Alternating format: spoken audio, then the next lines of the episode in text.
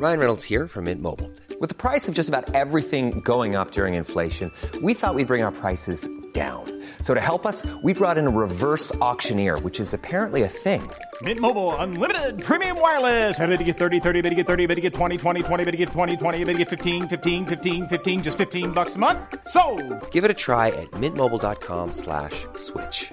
$45 upfront for three months plus taxes and fees. Promo for new customers for limited time. Unlimited more than 40 gigabytes per month. Slows. Full terms at mintmobile.com.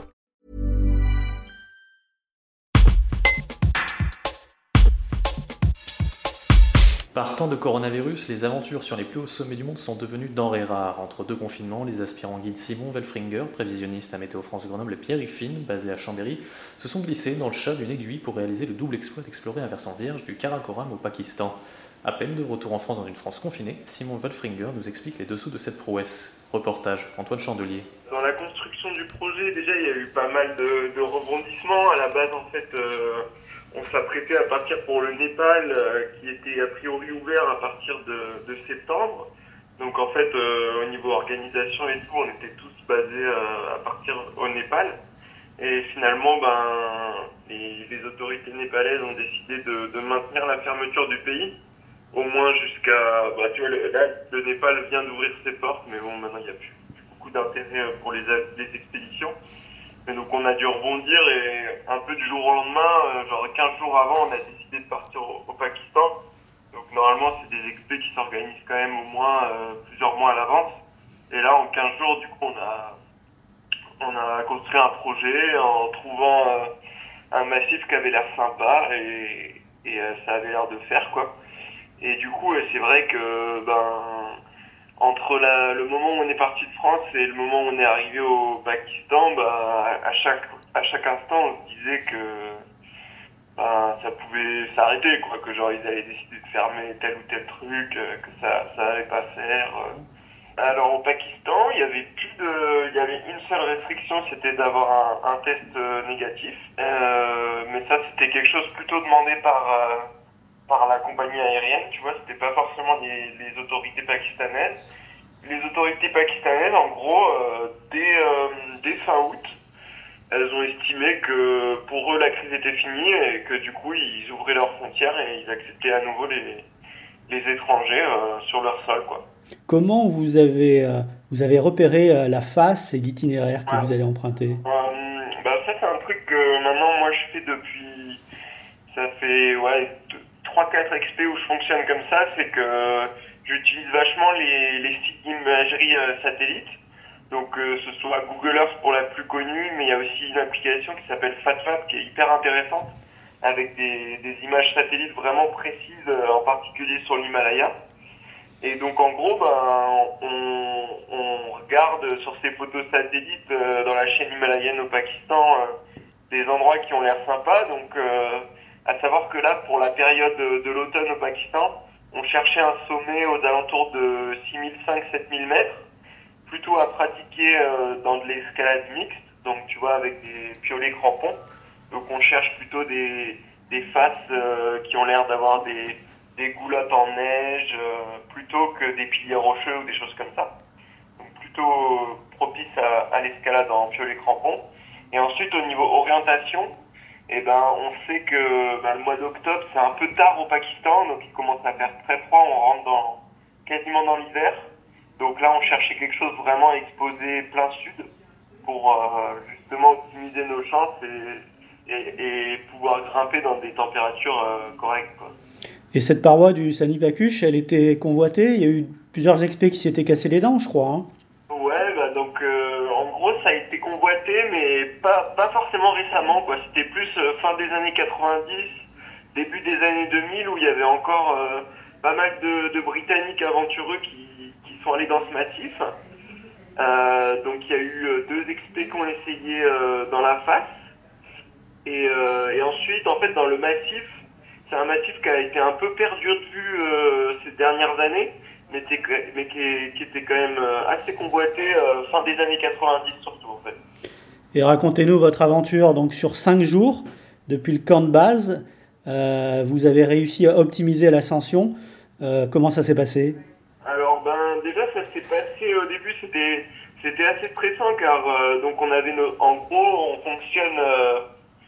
dans un premier temps, on s'acclimate, donc on effectue des montées en altitude progressives, on revient au camp de base, on se repose quelques jours, et là il y a notre routeur météo donc qui nous indique qu'il va y avoir un, un créneau météo favorable à partir de telle date. Et donc nous, en fait, pour optimiser ça, eh ben, on prévoit de partir dans la nuit pour vraiment profiter de la première journée. Et il se trouve qu'on a dû décaler notre départ à deux fois de suite parce qu'on nous prévoyait des journées de grand beau sans nuages et il neigeait toute la journée. Quoi. Donc à deux reprises, on, a dû décaler ça en se disant euh, non mais là, la, météo, ça va pas du tout. Ça se il va, il va neiger sans arrêt, on pourra jamais y aller. Et au final, euh, au bout de, donc de deux jours d'attente supplémentaires, et ben là, pendant la nuit, le, ciel s'est dégagé totalement et on s'est dit, bon bah là, c'est le créneau, il faut y aller maintenant ou jamais. On savait qu'il nous, fallait quand même cinq ou six journées de vrai beau temps pour faire cette voie. Et donc à l'instant où on est parti, donc dans la nuit, euh, le ciel s'est dégagé et après on n'a pas vu un nuage pendant les, les cinq journées d'ascension. Et on s'est rendu compte que c'était une des conditions nécessaires parce que vu les températures qu'on a rencontrées, s'il y avait eu un temps nuageux ou quoi, on aurait, on aurait dû faire demi-tour parce qu'on aurait rencontré des températures vraiment trop froides, euh, pas forcément pour euh, pour euh, évoluer, mais pour grimper dans des longueurs techniques comme la voie nous proposait, on, avait besoin de températures quand même assez élevées entre guillemets quoi. Quelle était la difficulté, l'itinéraire? Quelles sont les, les parties qui vous ont posé le plus de problèmes? Alors les parties finalement, elles étaient assez bien réparties euh, dans la voie. Donc on a eu euh, des longueurs de, de glace verticale, euh, disons qu'en tout on a tiré 4 ou 5 longueurs de, de ce type-là. Donc ça c'est des terrains qu'on connaît assez bien. Après là on est avec des sacs qui sont quand même assez lourds parce qu'on se trimballe donc 5 jours de bivouac, ça veut dire tente, duvet, matelas et surtout la nourriture. Donc pour tout ça on essaye vraiment d'optimiser au maximum.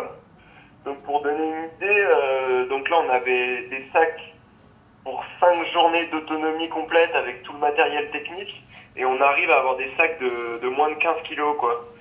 Donc ça fait euh, vraiment là on a réduit au minimum, euh, il y a une, une part d'engagement de, de, prendre le, le, minimum de matériel euh, possible, mais il y a aussi un, un confort vraiment supplémentaire d'avoir des sacs, des sacs pas très lourds quoi. Je crois que vous avez passé une nuit dans une crevasse notamment? Ouais, voilà, donc les, les bivouacs de manière générale sur la voie étaient vraiment très inconfortables. On s'attendait vraiment à pouvoir tailler des, des, plateformes et poser notre tente.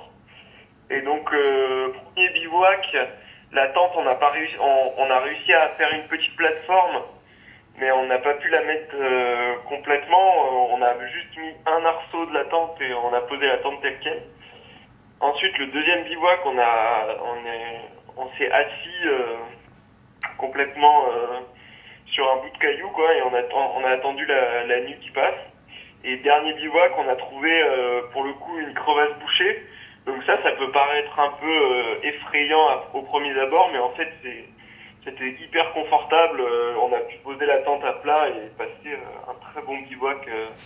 donc on avait fait vers, vers 6004, 6005. Et ça fait quoi de revenir dans un pays qui est, qui est confiné? Vous étiez euh, dans un, immense espace de liberté et là vous revenez euh, dans un pays sous cloche. Alors là, ben, j'ai un peu du mal à dire parce que ben, ça fait à peine quelques heures que, que je suis rentré. Mais c'est sûr que déjà de manière générale, quand on, quand on rentre d'un voyage comme ça, même dans une situation normale, ça nous procure un sentiment assez bizarre de bah, d'avoir vécu des émotions assez puissantes pendant plus d'un mois et de revenir avec quelque chose de, de, beaucoup plus calme, de se reposer dans un, un pseudo quotidien, c'est assez perturbant. Mais alors là, avec cette situation un peu particulière, bah, ça, ça fait bizarre, quoi. Ça, ça questionne aussi sur, euh, sur la situation globale dans le monde. Surtout que là, en étant au Pakistan, on avait donc cette euh, euh, bah, la configuration Covid, mais il y avait aussi des tensions euh, par rapport au, au plutôt des, des, tensions par rapport à la religion, quoi. Donc euh, ça fait que bah, on a fait un voyage retour dans un contexte un peu tendu entre guillemets, quoi. Et voilà, bah, ça fait peut-être un petit peu réfléchir sur la situation dans le monde. Même si on fait de la montagne, on se rend compte que y a des problématiques quand même assez, assez importantes en ce moment. Quoi. Brought to you by Lexus. Some things do more than their stated functions, because exceptional things inspire you to do exceptional things. To this select list, we add the all new Lexus GX. With its exceptional capability, you'll see possibilities you never knew existed, sending you far outside your comfort zone. But as much as the GX challenges you, it also spoils you. Its intuitive technology and luxurious features mean that wherever you go, you'll never go without. Live up to it. The all new Lexus GX.